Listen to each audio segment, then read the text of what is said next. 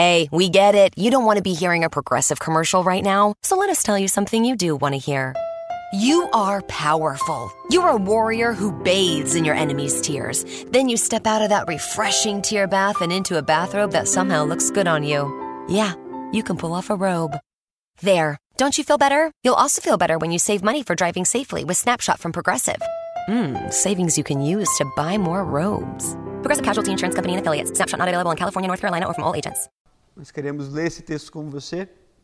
E você que tem Bíblia de papel, você pode acompanhar, mesmo que seja um texto muito curto, mas eu convido você a ficar com a sua Bíblia aberta para que a gente passeie também entre alguns outros textos, se possível. Então, Mateus capítulo 5, versículo 4, diz assim: Bem-aventurados são os que choram, porque serão consolados.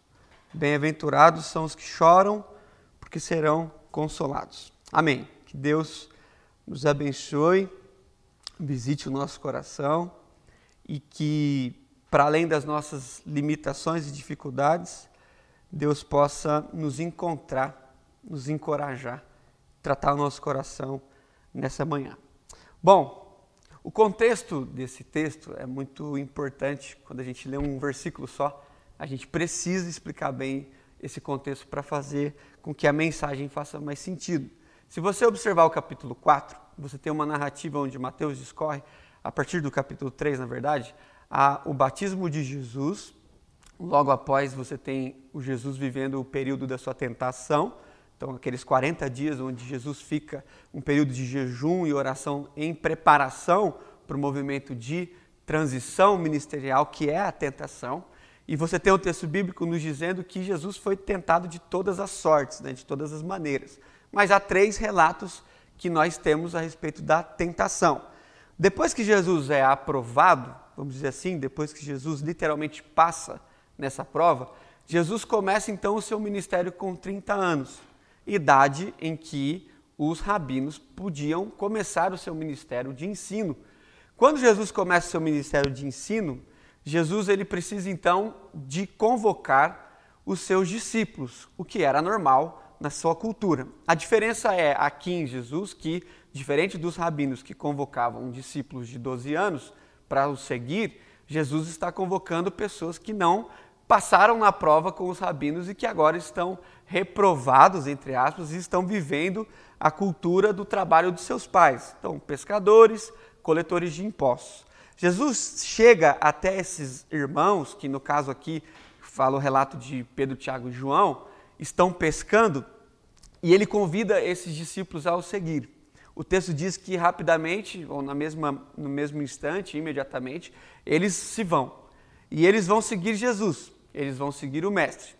Quando eles partem para esse movimento de discipulado, a primeira coisa que acontece é o movimento de ensino. Então, todo rabi, quando chama os seus discípulos, passa por um movimento muito sério de ensino. E então Jesus vai aqui ensinar o que a gente conhece sobre o Sermão do Monte, mas que nessa narrativa de Mateus, um judeu, faz todo sentido. Por quê? porque está inserida na sua cultura, o ensino dos discípulos. Ok. Quando Jesus começa a ensinar, o que está no movimento do seu ensino faz muita alusão à forma como Deus comunicou até no Antigo Testamento para os judeus. Então você tem um Jesus judeu subindo ao monte e trazendo a palavra. Para os judeus, esse movimento de subir ao monte e ouvir a palavra já era conhecido. Então, o texto bíblico diz no capítulo 5, versículo 1 e 2, que Jesus subiu ao monte e os seus discípulos o acompanharam, e ele passou a ensinar-lhes, dizendo: Bem-aventurados são aqueles que.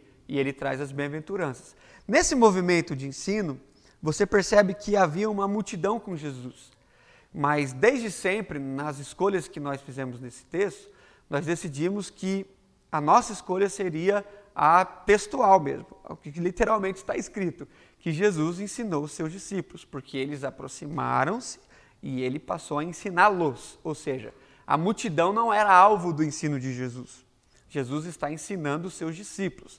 A multidão é quem está atrás, a multidão é o pano de fundo, a multidão é o que Jesus vê ao ensinar. A multidão faz parte da ilustração de Jesus a respeito de seu ensino. Naquele momento, você vai ter ah, ah, uma política totalmente corrompida e um movimento religioso totalmente corrompido. Nós sabemos que nos tempos de Jesus, a política e a religião fizeram seus conchavos. E eles, ah, por, por perceberem que a multidão é uma massa de manobra de poder, eles fizeram conchavos muito estranhos, até esquisitos da gente ler, como por exemplo, quando você abre o texto de Lucas, você percebe que naquele tempo havia o sumo sacerdote Anás e o Caifás. Então haviam dois sumos sacerdotes, num período onde, obviamente, você só teria um. Se a palavra é sumo, é porque é uma palavra usada apenas por uma pessoa, ok? Tudo bem. O que acontece é que eles são genro e sogro. Eles são da mesma família. Eles perceberam que se eles continuassem essa transição familiar, eles continuariam manipulando as pessoas debaixo do governo romano. Para um sumo sacerdote ficar no poder por tantos anos, como foi o caso de Anás, é porque ele fez conchavos com Roma. Ele estava se submetendo ao movimento político. Então, envoltos nesse poder, envoltos nesse lugar onde o povo se transforma como um palanque político, você percebe que tanto a religião quanto a política estão oprimindo estão esmagando as pessoas. Então, as duas esferas que deveriam cuidar das pessoas, das pessoas estão sendo usadas como uma esfera de opressão, de manipulação e de muita discórdia. Então, Roma, quando assume o poder, invade os vilarejos, e você sabe que quando Roma chegava numa nova vila, vinha na frente do exército o arauto, e aquele arauto proclamava todas as leis de Roma. E aqueles que não se submetessem ao Império Romano tinham que sair imediatamente da cidade. Os que, se, os que ficassem deveriam se submeter integralmente. Isso fez com que grande parte das pessoas que viviam nessa periferia fossem para o deserto. E dessas pessoas nós conhecemos e nós os chamamos de peregrinos. Nós acreditamos que a multidão que está ouvindo Jesus é formada dessas pessoas que não se submeteram ao império, mas que tiveram que sair. Porque se eles ficassem sem se submeter, eles seriam mortos. Então eles foram para o deserto. E no deserto formaram seus clãs, formaram suas, suas comunidades. E quando Jesus surge, eles surgem como aqueles que estão ouvindo Jesus em todos os lugares que ele vai, a multidão vai atrás. Ok? Os sacerdotes, segundo Jesus, colocam fardos nas pessoas que eles mesmos não querem carregar. Então é isso que a gente quer deixar claro na sua mente e na minha mente. Nós temos duas fábricas de manipulação e de opressão: a política e a religião, que em conchavo fazem as maiores atrocidades, como por exemplo, Jesus no capítulo 9 de João cura um cego de nascença. E o texto bíblico vai dizer que os sacerdotes, os escribas, os fariseus, eles não conseguiam entender o movimento de cura porque aquele menino havia sido curado num sábado.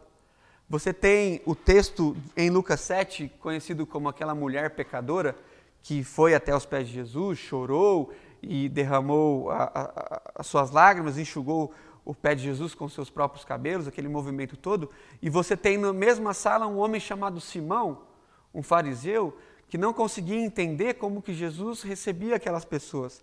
Você consegue ver que quando Jesus encontra pessoas que são tidos como multidão, são pessoas impuras, são pecadores, ele vai encontrar também uma grande a, perseguição pela religião.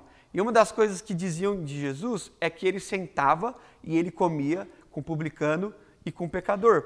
Ou seja, duas classes diferentes da sociedade Jesus acolhia. Você vai perceber em João capítulo 8, quando os religiosos pegam aquela moça pega em adultério, eles trazem aquela moça e junto com elas muitas pedras e eles querem de fato apedrejar. Eles querem matar tanto a mulher quanto Jesus. Eles querem perseguir. Eles estão cheios de ódio. Então, a lei de Deus que foi levada e foi trazida ao monte através de Moisés foi deturpada ao longo dos anos. E quando nós estamos agora em Jesus, nós percebemos que em Jesus há uma reconfiguração, uma reconexão com o coração humano e a lei de Deus. Jesus diz no Sermão do Monte: Eu não vim mudar a lei. Presta atenção. Eu não vim mudar a lei. Eu vim para cumprir a lei. Então você tem, nos tempos de Jesus, um império que nós chamamos agora de império da insensibilidade, que é formada por esses clãs políticos e religiosos. A insensibilidade tomando conta do coração, mas não só desses clãs, mas como de todo o povo. Você tem episódios como, por exemplo, em João, capítulo 5, aquele homem no tanque de Betesda por 38 anos, sendo enganados por, pelos próprios uh, homens e mulheres que estavam na fila. Então, na teoria, os próprios oprimidos estavam oprimindo. Então, você tem a realidade do texto bíblico de que a insensibilidade, ela tomou o nosso coração com a queda. Nós somos assim. Não há mais espaço para compaixão. Quando você lê os evangelhos, você percebe que tudo é julgamento. Você percebe que tudo é condenação. E essa insensibilidade, por incrível que pareça, não é uma marca apenas não é um registro apenas dos evangelhos. Essa insensibilidade, você pode perceber que é uma marca do coração do ser humano. Então, em qualquer época, de qualquer povo, sobre qualquer cultura, você vai encontrar um ser humano que desfila a sua desonestidade, a sua insensibilidade. Perceba, depois de mais de dois mil anos que Jesus está ensinando aqui, você tem um movimento muito grande de humanização. Você tem muitas pessoas falando sobre os direitos, sobre os deveres. Você tem movimentos de luta falando sobre os invisíveis. Você tem movimentos de muito diálogo que conversa, obviamente, sobre o acolhimento das pessoas que estão em vulnerabilidade. Você tem falas e mais falas de pessoas que constantemente estão conversando sobre o acolhimento dos estrangeiros. Você tem nos nossos dias um grande número de pessoas que pregam com todas as suas forças, e deve ser assim, o fator da igualdade. Você tem pessoas que, em nome do amor, falam muito sobre a fraternidade.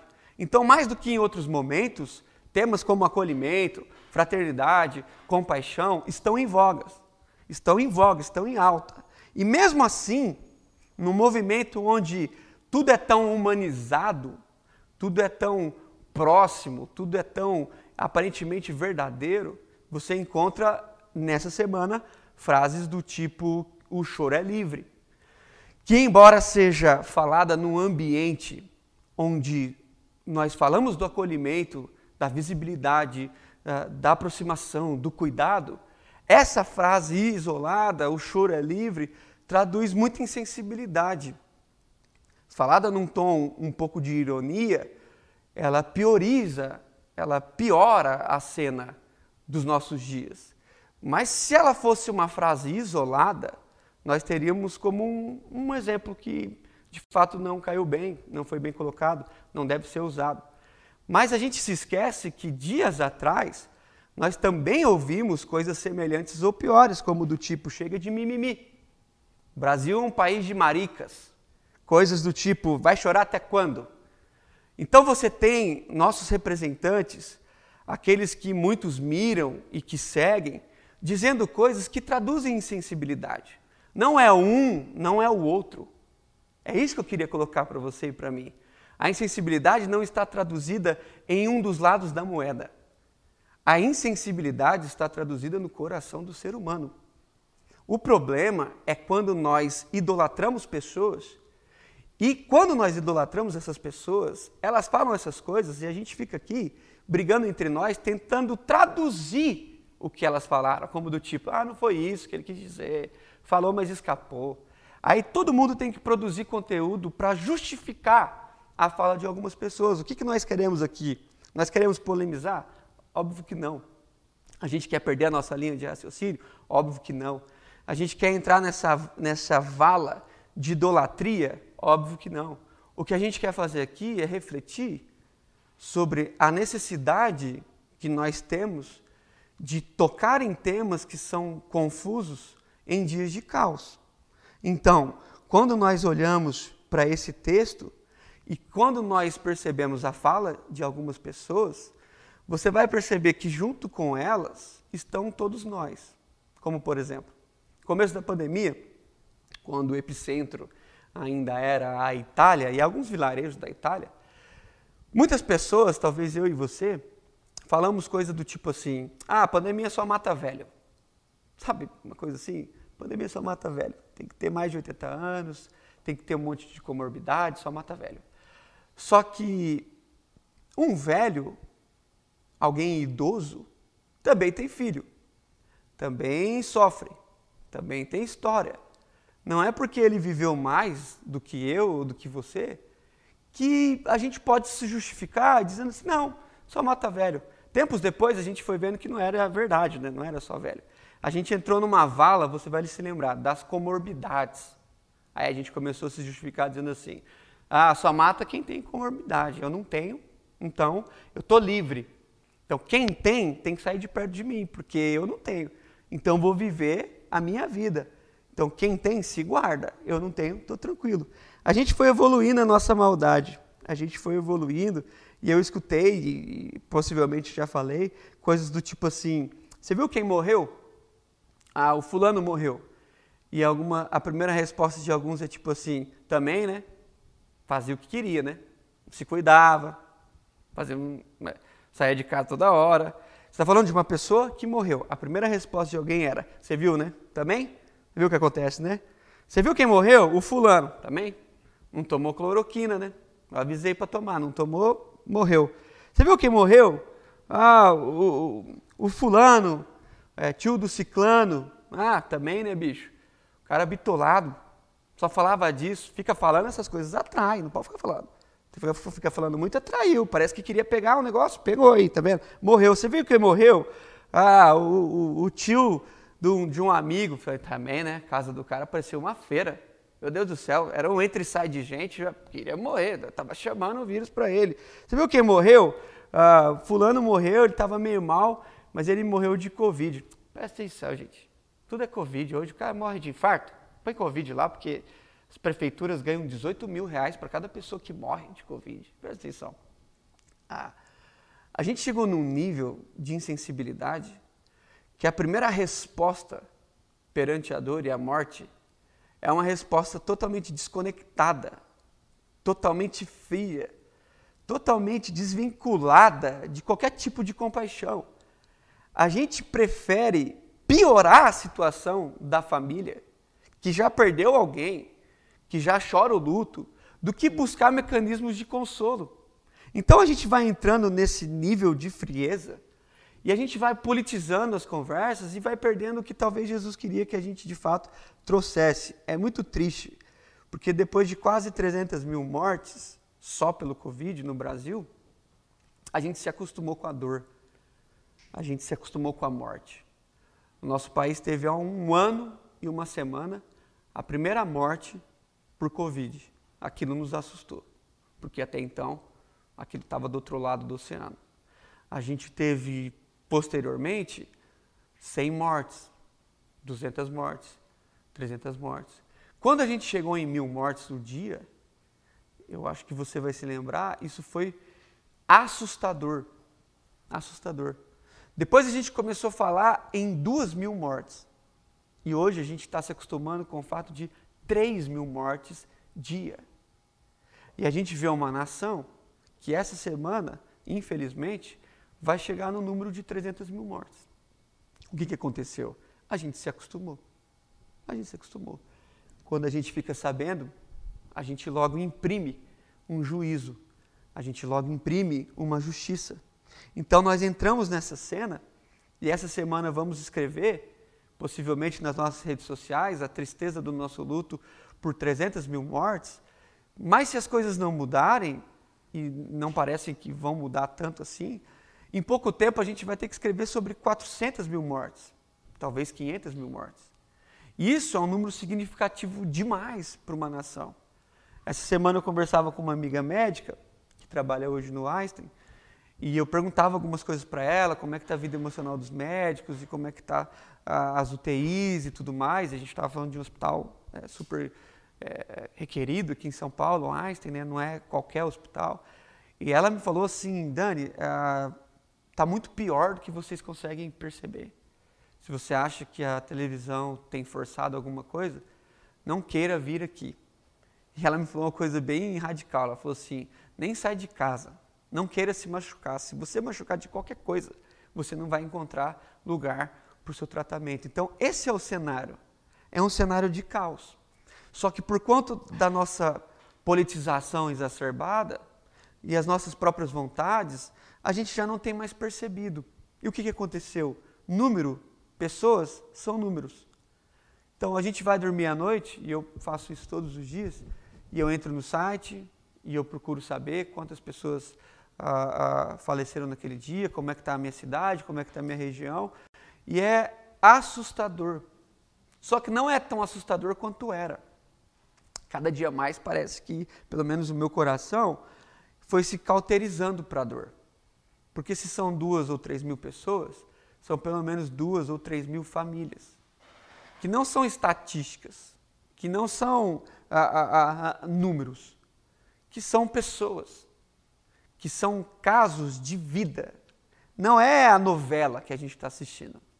A gente fala com mais fervor a respeito de um paredão, de um Big Brother, do que de uma família, de um pai que falece e, e, e morre e a esposa fica sozinha e tem três filhos, e é, é como aconteceu no caso de, de amigos de amigos, que morre o, morre o rapaz, a moça interna com três filhos pequenos, e a gente já não consegue mais se sensibilizar. As nossas emoções estão envolvidas em ambientes de discussão e não de acolhimento. Quando é para discutir, a gente entra com todas as nossas emoções. Mas quando é para acolher, a gente despreza. Olha que coisa estranha, porque quando a gente olha para esse cenário de desprezo, de polarização, de politização, de religião, nós observamos que o cenário de Jesus é tão ruim ou pior do que o nosso. Porque nós temos no tempo de Jesus um governo tirano, nós temos uma religião opressora, nós temos pessoas que, em nome de Deus, oprimem e esmagam pessoas. E é por isso que, dentro desse cenário, tenta entender, é dentro desse cenário de opressão pesada, de morte, de massacre, que Jesus vai dizer que são bem-aventurados os que choram. Tenta entender isso comigo. Jesus está no monte, os discípulos se aproximam, a multidão é o seu pano de fundo.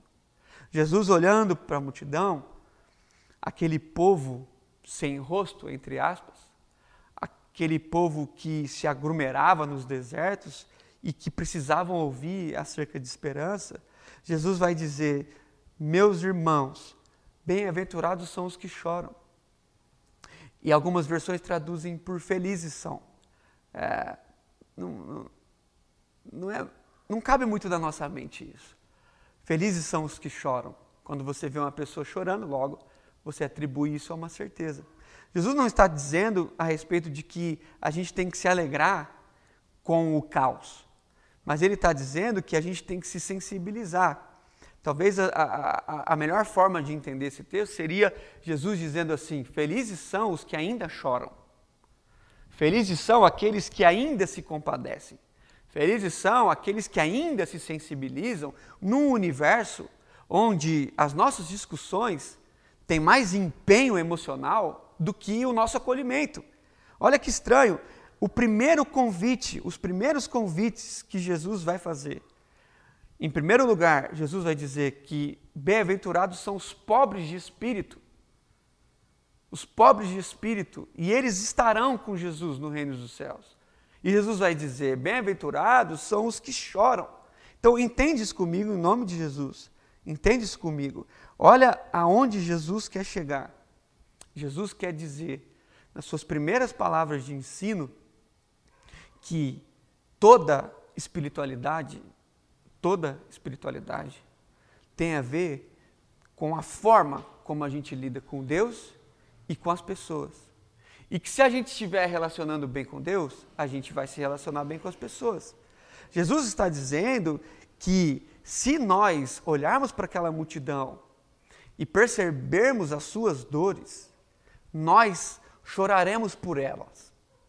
Mas se nós olharmos para Jesus e termos o foco só em Jesus, talvez as pessoas que estão atrás ou na frente de Jesus não sejam percebidas por nós. Olha o que Jesus está dizendo. E para ficar mais pedagógico possível, você tem a primeira ação de Jesus ao descer do monte. Se você quiser, olha comigo, no capítulo 8, versículo 1 até o versículo 4. Você tem Jesus que, ao descer do monte, foi pego de surpresa por um homem que era um leproso. Que era um leproso. E aquele homem adora Jesus, adora Jesus e diz: Senhor, se o senhor quiser, o senhor pode me curar. Lê esse texto comigo, perceba isso. E Jesus não só diz assim, eu quero. O texto diz, e Jesus, o tocando, disse, quero. Entende isso? Jesus é alguém que, para além do exercício de cura e de cuidado, ele se compadece, ele toca, ele percebe. Se eu fosse citar aqui todas as vezes que Jesus se compadeceu, a gente ficaria aqui pelo menos até o fim da tarde. Porque durante a sua caminhada, Jesus sempre vai olhar para as pessoas e antes de qualquer movimento de ação, Jesus se compadece. A Bíblia só fala disso. É por isso que Jesus, no capítulo 9, versículo 36, em outro movimento, ele sobe para o monte e quando ele olha para a multidão, versículo 36, o texto diz: E Jesus, olhando e vendo a multidão, ele se compadeceu porque elas, as pessoas eram como ovelhas aflitas sem pastor. E Jesus vira para os seus discípulos e diz assim: Ó, tá vendo? A seara é grande, trabalho há demais. Mas há poucas pessoas dispostas a acolher a multidão, a trabalhar em favor da multidão. E é engraçado, pelo menos interessante perceber que na narrativa bíblica o nosso Deus chora, né? A gente não chora, mas nosso Deus chora. Nosso Deus chora por pessoas. Quando Jesus sobe um monte e ele avista Jerusalém, em Lucas capítulo 19, você percebe que quando Jesus olha para a cidade, que deveria ser a luz de todas as nações, que deveria acolher todas as nações, que deveria ensinar todas as nações, Jesus diz assim: Vocês transformaram a casa de oração em casa de comércio. Antes disso, quando Jesus olha para Jerusalém, a mesma cidade, Jesus diz o seguinte: Jerusalém, Jerusalém, que mata os profetas. Que mata os profetas. Como eu queria acolher vocês, como uma galinha acolhe os seus pintinhos, colocar vocês perto de mim e ensinar. Mas vocês constantemente estão matando os profetas, o lugar que era o lugar de ensino, onde Deus tinha no seu coração que a partir daquele povo ele abençoaria todas as nações da terra, é um lugar onde um profeta se levanta e ele é morto imediatamente. Porque é um lugar de corrupção, é um lugar de insensibilidade, é um lugar de transtorno, é um lugar de corrupção.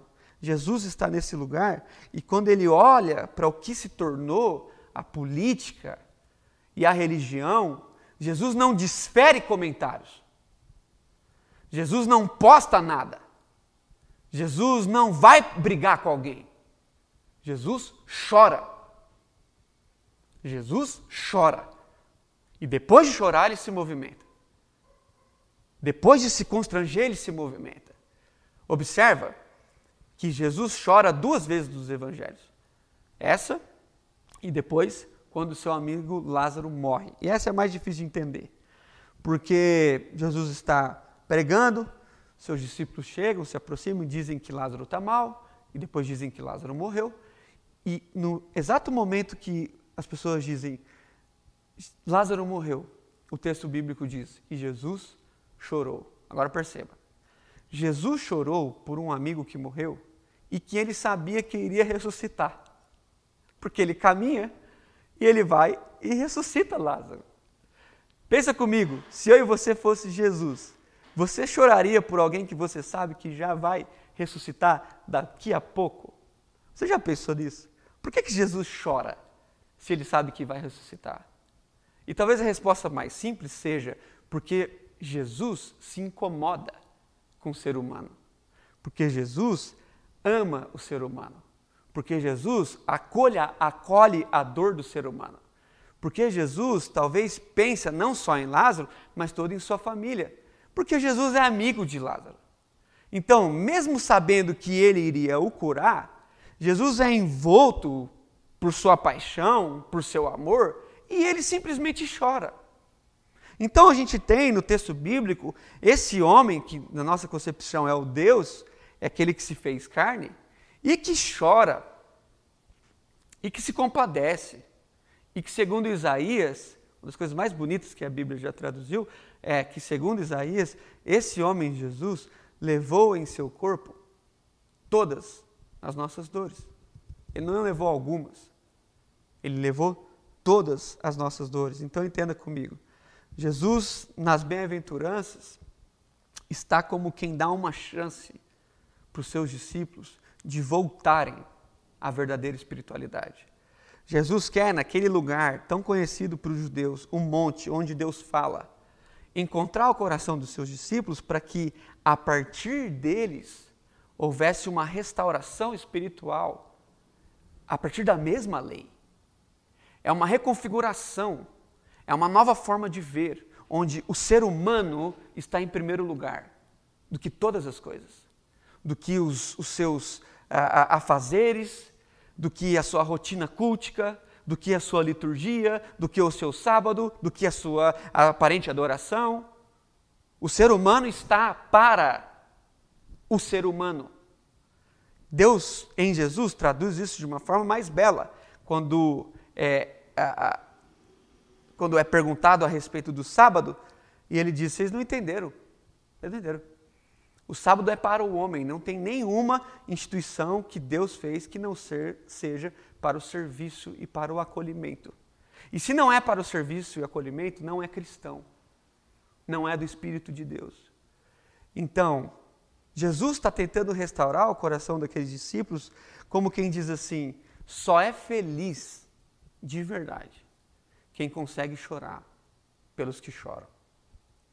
Só é feliz, só tem a felicidade como uma convicção aqueles que, ao olhar a mazela e a dor do outro, ao invés de desferir comentários de juízo, desfere lágrimas de consolo e de acolhimento. Entenda isso. Nós lemos o texto: Felizes, bem-aventurados são os que choram, porque serão consolados. E aí há uma promessa. E é interessante que para todas as promessas bíblicas a gente fica buscando uma resposta lógica, como por exemplo, bem-aventurados são os que choram porque são consolados, serão consolados. Quando? Por quem? Como? Perguntas que surgem ao nosso coração. E nesse texto eu acredito, pelo menos duas coisas a respeito disso. A primeira é que a maior recompensa de quem chora é chorar. É chorar. Não é uma recompensa futura se eu chorar, logo serei recompensado. Não. Num universo banalizado, onde todo mundo é, é, é, apunhala todo mundo, se você se compadece, você já é alguém recompensado pela graça. Mas a gente tem também, na leitura do texto, que aqueles que choram serão obviamente consolados. Por quem? Por Jesus. Por Jesus. Por quem mais? Pelo Pai. Então todos aqueles que choram serão consolados? Não. Não, não é isso que o texto está dizendo. O texto está dizendo que aqueles que entenderam o ministério de Jesus e que estão comprometidos com a continuidade do ministério de Jesus choram e serão consolados. O texto não está dizendo que qualquer choro vai ser consolado. O texto está dizendo que aqueles que, como mestre, estão comprometidos com a compaixão serão consolados. O texto está dizendo que aqueles que não deixaram o seu coração se distanciarem da espiritualidade serão consolados. O texto está dizendo que aqueles que não foram lubridiados pelos partidos e pelas ideologias serão consolados. O texto está dizendo que aqueles que converteram as suas emoções ao outro serão consolados. É isso que o texto está dizendo. Quando nós falamos o choro é livre, nós precisamos entender que o choro é livre. Só não chora quem não quer. O choro é livre? O choro é livre. Mas só não chora quem não consegue. O choro é livre? O choro é livre. Só não chora quem enterrou as suas emoções e sensibilidades. O choro é livre para quem é livre. Quem é escravo não chora. Quem se aprisionou em si mesmo não chora. Mas quem está livre em Cristo chora, chora pelos outros. O choro é para quem se atenta. O choro é para quem se incomoda. O choro é para quem se libertou. O choro é para o bem-aventurado. O choro é a sensibilidade que se vê. É a sensibilidade que se pega. O choro é livre. O choro é livre. Então usem abuso do choro. Chorem pelos outros. Porque o nosso país está em luto. Nós estamos em luto. E quando nós olhamos para essas pessoas que estão sofrendo, você passa pela televisão, pela internet, tanto faz, e você vê que constantemente pessoas sofrem nos corredores porque não há mais leito. Você teve essa semana vários relatos de pessoas que morreram dentro das ambulâncias esperando um leito. Você teve, e na verdade tem desde janeiro, um grande número de pessoas, desde a crise em Manaus, e agora que é uma crise generalizada, de pessoas que estão morrendo por falta de oxigênio. E o desespero é grande, perceba. Essa noite, no grupo do meu condomínio, uma pessoa escreveu assim: Alguém sabe onde se pode comprar oxigênio? Porque se alguém souber, eu quero comprar. Então, porque a gente já está entrando num desespero que o oxigênio que faltava do lado de lá, bem longe da gente, agora falta aqui de perto. Então perceba, os pequenos, os médios e os grandes empresários estão sofrendo. Estão sofrendo. Estão tendo que se readaptar. Nós temos hoje um movimento difícil de se entender, onde, infelizmente, ao que se parece, o melhor movimento é realmente fechar todas as coisas, mas que para isso acontecer, muitas pessoas vão pagar e todas elas vão pagar. E muita gente vai sofrer. E tudo é muito delicado. Então a comunidade cristã, ao invés de escolher um lado para defender, tem que escolher o lado de se compadecer. Tenta entender comigo. Nós estamos num movimento onde as, as, grandes empresas estão preferindo sair do nosso país. E aquelas que talvez pensavam em entrar não vão querer entrar mais. Você tem um movimento no Brasil onde cada vez mais, obviamente devido a essa crise toda, o nosso país cresce em desemprego. Você tem nos últimos meses uma desvalorização muito grande da nossa moeda. Você tem nos últimos meses uma super um, preço exacerbado em quase todas as coisas que são elementares para a vida. Então, não foi só a carne que subiu, subiu o arroz, subiu o óleo, subiu o elementar. Não subiu só as coisas que traduzem os nossos luxos, subiu o que a gente precisa para viver. Você tem hoje um país que vive, segundo alguns especialistas, a maior crise humanitária da sua história. Então nós estamos como quem vive o pior momento da nossa nação. O auxílio emergencial volta, e não sei se você viu, mas volta de 150 a 375 reais por família. Por família. Você tem a, a, a Bolsa Família, que é um assunto tão discutido e tão polarizado, que só pode ser desfrutado por pessoas que se enquadram o que a gente chama de extrema pobreza, e que é um auxílio de R$ reais por pessoa da casa, mas que só pode ser oferecido por cinco pessoas por família. Faz essa conta. O que muitos de nós gastamos numa noite comendo uma pizza, um, um japonês, um hambúrguer, é o que grande parte das famílias do nosso país tem para passar o mês inteiro. E quando a gente olha para isso tudo, nós não estamos falando de movimentos políticos, nós estamos falando de movimentos que falam da dor do ser humano, do ser humano. Perante tudo isso, o que, que a gente tem que fazer? A gente tem que chorar. A gente tem que ler a sabedoria do Eclesiastes e concordar quando o sábio diz que é tempo para todas as coisas. E ele diz: é tempo de chorar e é tempo de rir. E essas estações precisam ser respeitadas. Ele diz: é tempo de guerra e é tempo de paz. Como nação, nós não sabemos muito o que é uma guerra. Ele diz: o que mais nos chama atenção e que parece que foi escrito para os nossos dias é tempo de abraçar e tempo de se afastar. Então entenda, em nome de Jesus. Dentro desse cenário todo, a pergunta que fica é: onde é que está o nosso coração em tudo isso? Né? Nas notícias, nas brigas, nos grupos de WhatsApp, nos juízos, em tanta coisa que nos incomoda, aonde é que a gente foi parar?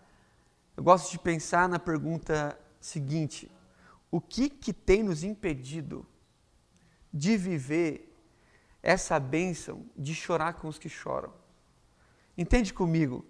Quais são as escamas que precisam cair dos nossos olhos para que a gente realmente veja tudo como realmente é, longe das nossas preferências, longe do que a gente gostaria de ser, longe do que a gente acha que seria melhor. Aonde está o nosso coração num movimento onde, num país que vive um luto, muitos de nós preferimos as discussões do que o choro. Então, frases como essa, o choro é livre, ao invés de gerar reflexão, geram guerra. Guerra ao ponto de alguns mandarem mensagens já achando que a gente usaria isso para continuar a discussão e a gente não quer isso. A gente quer aproveitar esse momento para refletir a respeito da nossa responsabilidade. Então, no nome de Jesus, que você e eu possamos descer desse monte e, como Jesus, antes de propor alguma solução, tocar as pessoas, entre aspas, acolher as pessoas, perceber a dor das pessoas, está para além do que você pode pensar. Porque quando acontece dentro da nossa casa, a gente espera que as pessoas se compadeçam. E Jesus diz que o que a gente quer que faça com a gente, a gente tem que fazer para os outros. Então, no nome de Jesus, que nessa manhã eu e você possamos aproveitar dessa graça de Jesus, desse convite de Jesus, e que eu e você é, é, possamos de fato chorar. Não quero aqui ficar, ah, enquanto a gente chorar, a gente não para de falar, não é isso. Mas eu quero pelo menos causar em você e em mim uma reflexão que impacte um pouco mais o nosso coração, que traga um pouco mais de sensibilidade para dentro de tudo o que a gente está vivendo. Uma oração que a gente pode fazer nessa manhã, talvez seja: Senhor, Senhor, nos batiza com a tua sensibilidade. Nós queremos ser batizados com a tua sensibilidade. A sensibilidade do teu espírito constrangendo o nosso coração. A sensibilidade do teu espírito habitando em nossa mente. A sensibilidade do teu espírito habitando as nossas falas. A sensibilidade do teu espírito cuidando das nossas emoções. A sensibilidade do teu espírito para que a gente acolha pessoas e para que a comunidade cristã seja conhecida na nossa nação, não apenas pelos escândalos dos quais nós, como igreja cristã, fazemos parte, mas essencialmente do que pelo que nós aprendemos de Jesus. Bem-aventurados são os que ainda choram, os que ainda se, se sensibilizam. Que essa possa ser a nossa oração e que hoje e amanhã e depois você e eu possamos estar mais atentos para o que Deus de fato nos falou. Baixe sua cabeça, vamos orar. Pai, obrigado mesmo por esse tempo. Que, em nome de Jesus, todos nós possamos ser batizados, batizados, né? Que venha mesmo essa ação espiritual sobre nós, sobre a igreja do Senhor, não sobre a DOCA sobre a igreja do Senhor aqui e em todos os outros lugares que hoje choram. Nós rogamos ao Senhor porque dentro de nós não há espaço para o colhimento. Nós somos rápidos para falar, rápidos para julgar e muito tardios em se comover, muito tardios em perceber que mais do que números, mais do que tudo isso, nós estamos falando é de gente, de família, de pessoas que sofrem e sofrem aqui e sofrem lá. No nome de Jesus, Pai. Que a tua palavra encontre um espaço fértil no nosso coração. Que o Senhor constantemente nos constranja para que nós sejamos reconciliadores desses universos tão distantes. Que, um sim, que uma simples frase já soa tão estranho no coração de todos nós. E que quando a gente escuta, a gente já fica pensando o que, será que vai ser falado, para ver se a gente vai defender ou não defender. Para a gente compra essa briga ou não compra essa briga. Ao invés de a gente ouvir o teu espírito que nos chama ao choro, ao arrependimento e ao tempo de luto da nossa nação. Constrange o nosso coração, converte a nossa mente, para que a gente possa ser aqui e acolar a comunidade que acolhe e que derrama lágrimas pelos nossos irmãos. No nome de Jesus. Amém. To remind pet owners that Progressive covers pets on our auto policy at no extra charge, we decided to make a really cute pet themed radio commercial. Can you hear that puppy? If you could see this, you would melt. I mean, just the softest fur. Oh, wait, he's trying to open this box now, and oh, the box is filled with kittens! If only there was some way you could see this! Ah, what a glaring oversight.